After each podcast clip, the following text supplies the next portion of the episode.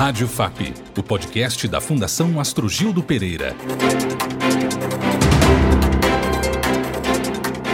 Aos 200 anos da independência, o Brasil tem dois desafios prementes na economia: retomar o crescimento e a geração de empregos de qualidade. A pandemia piorou as condições do mercado de trabalho e o desemprego bateu recorde no ano passado. Eu sou João Rodrigues e, na sequência da nossa série de entrevistas sobre o bicentenário da independência, vamos falar sobre os desafios para o crescimento do país. O desafio agora é a retomada da economia e do crescimento pós-pandemia. Rádio FAP. Série de entrevistas. Bicentenário da Independência.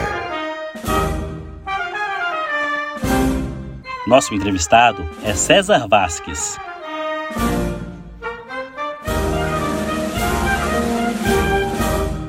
Engenheiro de produção pela Universidade Federal do Rio de Janeiro, César Vasques também concluiu mestrado na área pela UFRJ, MBA Finanças no IBMEC e MBA Liderança e Gestão Pública pelo Centro de Liderança Pública. Tem experiência de mais de 30 anos no setor público, como dirigente do Sebrae, terceiro entrevistado da série sobre o bicentenário da independência do podcast Rádio FAP. César Vasques também é integrante do Conselho Curador da Fundação Astrogildo Pereira.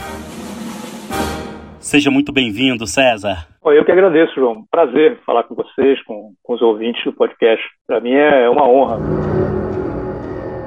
Mais de 50% do PIB brasileiro vem de pequenas empresas e da informalidade. Mas a produtividade desses negócios ainda é considerada baixa quando comparada a países mais desenvolvidos. Como alterar esse cenário? Então, essa é uma, é uma bela questão. Não dá para pensar que essas pequenas empresas, esse enorme contingente de pessoas ocupadas, de parte da economia brasileira, elas simplesmente deixarão de existir de um momento para outro, porque surgirão mais empregos, etc.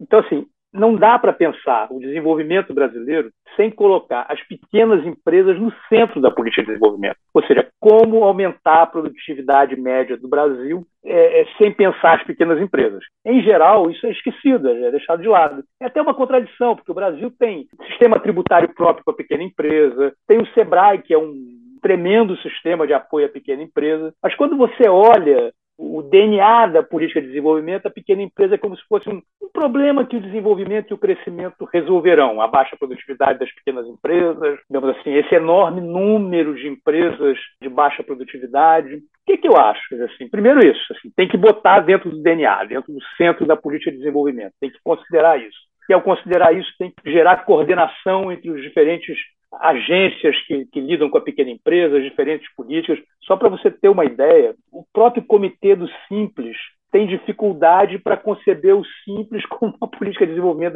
das pequenas empresas, do diálogo com outros segmentos que lidam com a pequena empresa. É, é quase que uma situação esquizofrênica. Quer dizer, o Brasil tem os instrumentos, tem, mas não trabalha isso. E como é que eu acho que é o caminho para fazer isso? É, na veia, aumentar a qualidade do posto de trabalho da pequena empresa através da melhoria disso, através de serviços de gestão, serviços tecnológicos, a absorção de tecnologias conhecidas por pequenas empresas, que, em geral, por isso elas têm a produtividade muito baixa, né? elas não têm acesso a, seja equipamentos, seja serviços. É na veia isso. Como fazer isso é uma outra questão, aí a gente pode conversar mais adiante.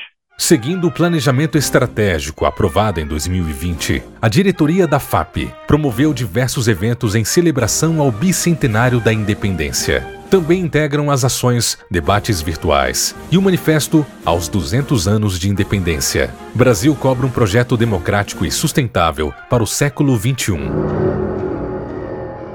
O manifesto lançado pela FAP esta semana afirma que o avanço do agronegócio deve ser visto como oportunidade e não um retrocesso. As múltiplas possibilidades de crescimento e competitividade do agro também podem ser estendidas para outros setores da economia brasileira? O documento aponta com muita correção, quer dizer, que o agro da economia brasileira é o setor que tem competitividade internacional, ele se diferencia de outros setores da economia brasileira por ser é, é o, o Brasil está à frente de outros países na questão do agro, é, em função de vários, várias questões, tanto de investimentos em tecnologia, investimentos em processos, ambiente que se criou para o agro brasileiro. O documento aponta, assim, com muita correção, que o agro, primeiro, tem que ser considerado como um alavancador da economia brasileira. E de que dessa competitividade do agro pode transbordar, não só exemplos, mas assim, pode transbordar para a competitividade de outros segmentos da, da economia brasileira. Agora, na boa, assim, eu, eu acho que o,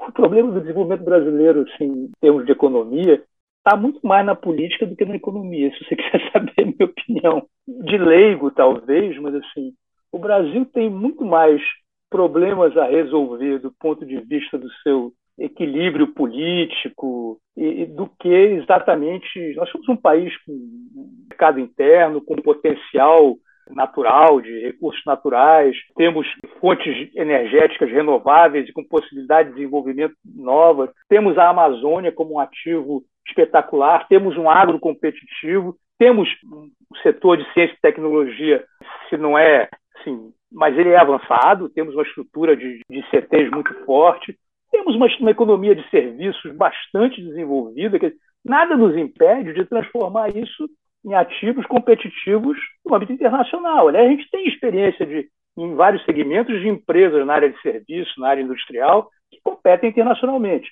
Então, nada, não é por aí, quer dizer, a gente não está fadado a, ou tem um problema de eu acho que é muito mais uma questão de coordenação ou, ou arranjo político do que exatamente uma questão econômica. O Brasil ainda permanece é, no topo do ranking dos países com as maiores taxas de inflação entre as principais economias mundiais. Mesmo após essa ter registrado essa deflação histórica de julho, ainda somos a quarta maior inflação entre as principais economias mundiais.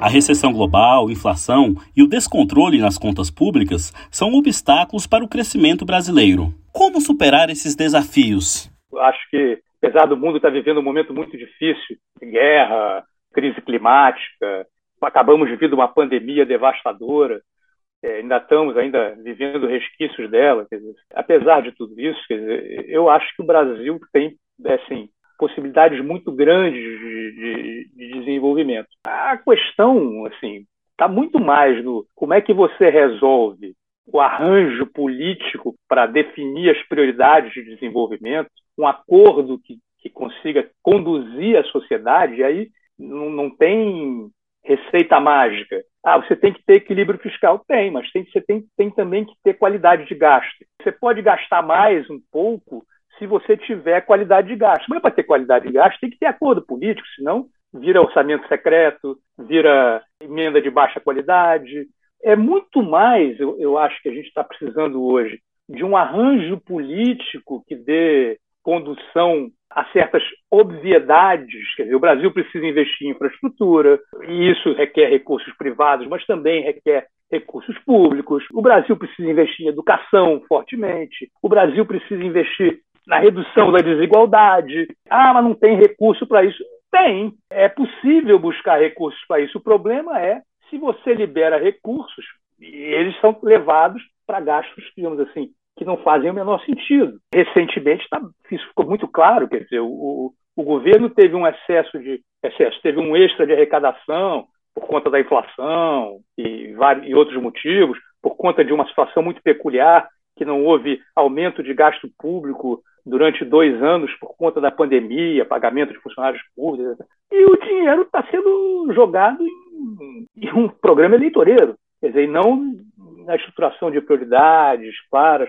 Eu acho que é isso que o país está precisando. Menos de um plano sensacional na economia e muito mais de uma condução política firme, que aponte, que consiga trazer a maior parte da sociedade nessa construção do futuro do país. E eu acho que é isso um pouco que o documento tenta passar, sabe? A ideia de que o Brasil pode ser pensado no futuro, pode ser essa visão de esperança e a necessidade de construir isso. As manifestações do bicentenário da independência do Brasil estamparam os noticiários internacionais. Segundo parte da imprensa, os desfiles coloridos do 7 de setembro deram lugar às falas do presidente Jair Bolsonaro contra o sistema eleitoral. Sobrou também para a primeira-dama Michele Bolsonaro, criticada pelo tom religioso ao enfatizar Deus, família, liberdade nos discursos. Ainda sobre o manifesto lançado pela FAP nesta semana, em celebração ao bicentenário da independência, qual a principal contribuição do documento para o futuro do Brasil? Mas eu acho que a importância hoje de você lançar um documento desse é trazer a discussão de ideias e de, de as pessoas entenderem assim, ó, tem solução possível. E a questão, assim, existem soluções, existem propostas. A questão é como é que a gente constrói isso? Assim? Sabe aquele negócio do provocar as pessoas, assim, dar aquele gostinho de que, olha aí, o sonho está aqui, é possível construir isso, não é uma coisa irreal. Não estamos falando de, de coisas assim fora da, das possibilidades de um país é, é, como o Brasil. São questões que estão colocadas e possíveis e que já têm base para serem trabalhadas. E isso gera, eu acho que esse, esse gostinho de, ah, então eu quero, sabe? Eu estou afim. E isso pode ajudar a mobilizar, digamos assim, essa, essa força política para construir esse pacto político pelo desenvolvimento do Brasil. César Vasques, mestre em engenharia pela UFRJ, dirigente do Sebrae, muito obrigado por sua participação em nosso podcast. Eu que te agradeço, assim, eu fiquei mais uma vez honrado pelo convite. É, é, é, eu faço política desde comecei a fazer política muito cedo, desde criança, quase, e essa atividade para mim é é muito prazerosa acompanhar e discutir assim o que o que rola no país e principalmente ter a oportunidade de debater com pessoas tão bacanas isso fortalece sabe a esperança da gente fortalece a, a garra da gente no, no futuro Obrigado pela sua audiência e até o próximo podcast. Saiba mais sobre a FAP em fundaçãoastrogildo.com.br.